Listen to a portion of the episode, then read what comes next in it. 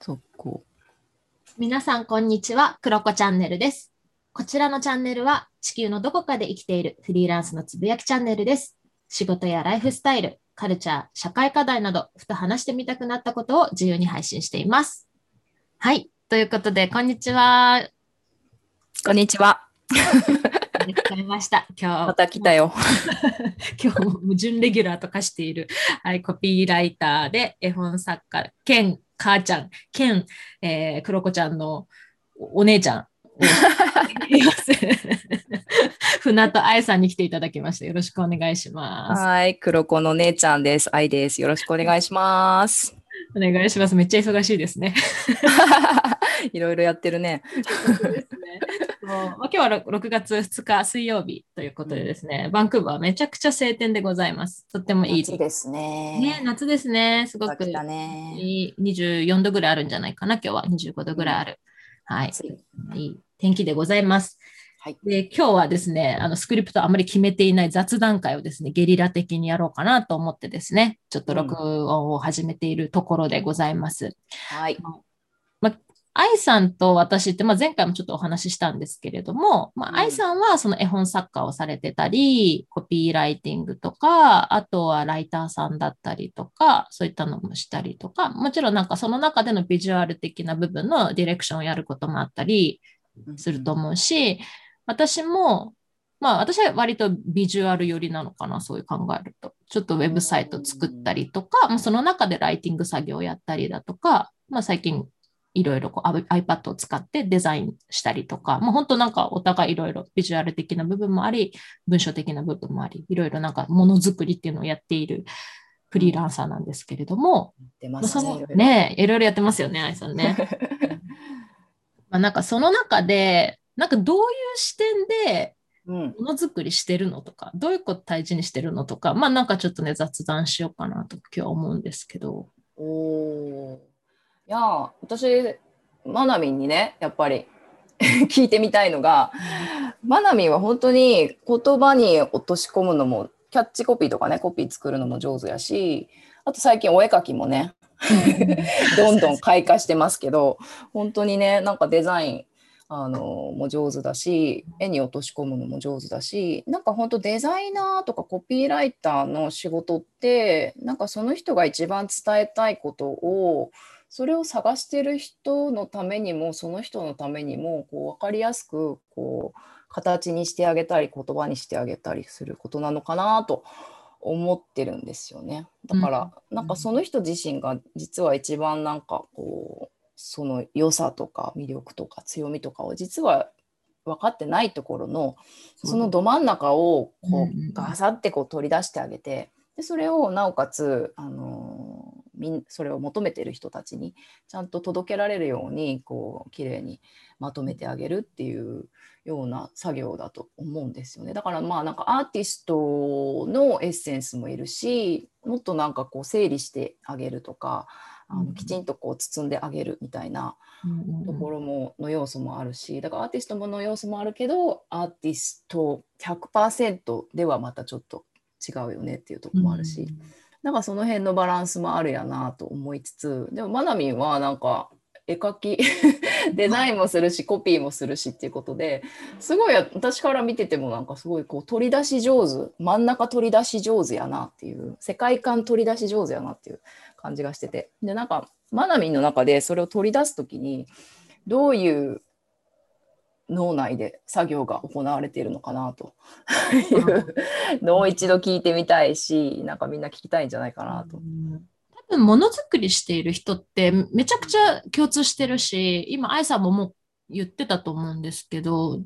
なんか結局このクライアントさんとかは何が言いたいんだっけみたいな。で、うんうん。結局なんだっけ？みたいな。うんうん。なんかそういったところをずっとずっとこう問い続けながらヒアリングしたりだとか作っていくっていうのはまあ共通点かなとは思うんですけど、まあ、私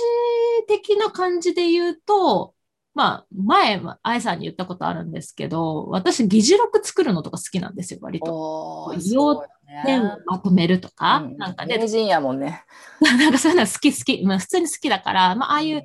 なんか議事録が頭の中にある感じで、うんうんうん。結局この人言いたいことなんだっけ？で、結局この作ったので、どう解決したいんだっけ？アクションしたいんだっけ？みたいな、なんかこう、議事録頭の中で作って、それをビジュアル化したりだとか、文章化するっていうような、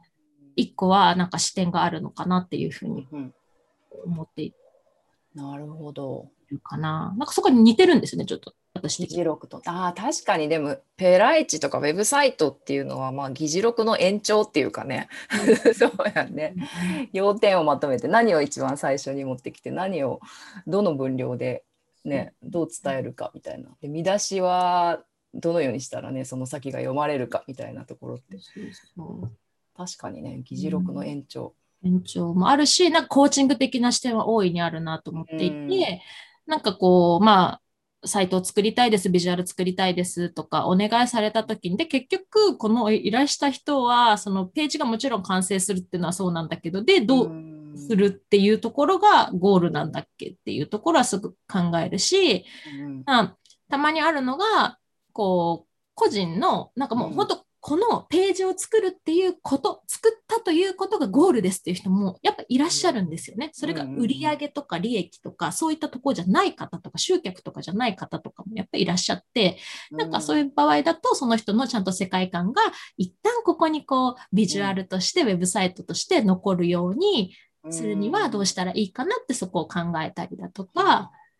うん、なるほどね。ますかね。大きな目的は大きな目的は何なのかっていうことだよね。自己表現なのか、うん、それとも物を売りたいのかっていう。そうう。ん、また違ってくるもんね何を作るかが。そうこのプロセスを通して終わそれが納品された後とか、うんうん、ってたらよかったなって思う？みたいな。うんすごい。超超コーチング、ペライチ作りを通して コーチングしている。うん、どんなページだったら、もう早く見せたいと思うとか、よく私聞きます。確かにね。なんかその人がその人自身の価値をなんかもう一回こう見つけていく作業っていうかそういうのもあるよね。なんか作っていく過程で、うん、自分の強みを発見したりとかあやっぱりこの人たちに届けたいんだみたいなところを気づいていったりとか。うんそうですね。まあ、一方で愛さんって、まあ、昔その企業の中でのコピーライターとして働いた経験もあるじゃないですか、うんうん、そういった中だとその視点はどういう感じなんですか？企業の中ね。まあでもある意味今から25年もう25年前。え？ちょっと待ってちょっと待ってちょっと待って、ま、ちょっと待ってちょっと待って。嘘嘘。15年前15年15年前でした。15年前がだいぶその売り方みたいなものは今と違ってきてる手法ところもあるのかなっては思うけども、でもやっぱりその何て言うかなその世界観みたいなところを伝えるっていうのはすごい大事にしてたかなっていうかまあ私の会社が本当にそれを大事にできるいい会社だったたんですけどまあ 超働いてましたけど朝まで。そうでもそうやな何て言ったらいいかな。まあ本当にもちろん目的は売る売るこの商品を売りたいっていうことなんだけどそれと同時になんかその売っている人たちとか売っている会社が、まあ、どういう思いを持っているとかどういう世界観なのかっていうそうどういう世界観を持っているのかっていうところをなんか一緒に作っていくというかうん。なんかそんな感じだったかな。なんか私似てるのかなやっぱりまあ個人にしてもって、うん、企業にしても似てるところは多いんだ。個人にしても企業にしても、うん、共通してると思う。うんうん、で私はまあ議事録も、まあ、苦手ではないけどどっちかって言ったらなんか本当になんか言語化できないなんだかわからないけどこういうなんか感じなんですみたいなところをこう取り出すっていうかそこをなんか言葉にするとかこう物語にするとかそういうところがなんか私の得意分野なのかなって。そうですよね。なんか愛さんって本当それを超えてくるようなコピーすごいあのストーリー性があるというかなんかすごい感性というかそこにこうなんだろうな色がつくようなコピーがすごい得意じゃないですか。そうですね。なんかそうなんか言葉にならない。この間もなんかポッドキャスト聞いててなんだっけ？ちょっと話していい？そう広告 CM って15秒ぐらいやん？うんで15秒っていう短い短いその15秒の中でもう映像とか言ってることとかもすごく大事なんだけどなんか一番実は一番大事なのがその音楽であるっていう話をしててでそのそれはだから打ち込みドラムとかねキーボードで綺麗になんかねなんかこうオーケストラっぽくやってるのと本当にその楽器で演奏したのとって、まあ、素人が聞いたらそんなに違いは実はわからないんだけどでも本当にそっちにあのあのお金をかけて本物の楽器を演奏することでその短い時間だからこそなんかいいなっていうなんかいいなっていうのが、こう肌肌で肌と細胞でそれがざわざわざわって伝わってで結局お金をかけた以上のものがこうぐっと心を掴んでね帰ってくるっていう話をしててその Sounds Good Sounds Good っていいねっていうやん。 Sounds Good のサウンドっていうのはもちろん音楽っていうこともあるしそのなんかいいねっていうののそのなんかっていうものをなんか波動だったりとかなんかその人の雰囲気だったりとか本当言葉にならない思いだったりとかなんかそういうところをこう言語化していくっていうのがなんか私の仕事なのかなってまあ言葉っていう形にはしてますけどその言葉を超えたなんかそのサウンドっていうか そう世界空気空気感みたいなものをど。捕まえて捕まえていくっていうう。んまあ、でも確かに今私と愛さんは、まあ、同じね作品も一緒作品といいますかその、うんうん、品物をね一緒に作ってるんですね。作っております。それもさっき同じような話なのかなって今あの聞いてて思ったんですよね。なんか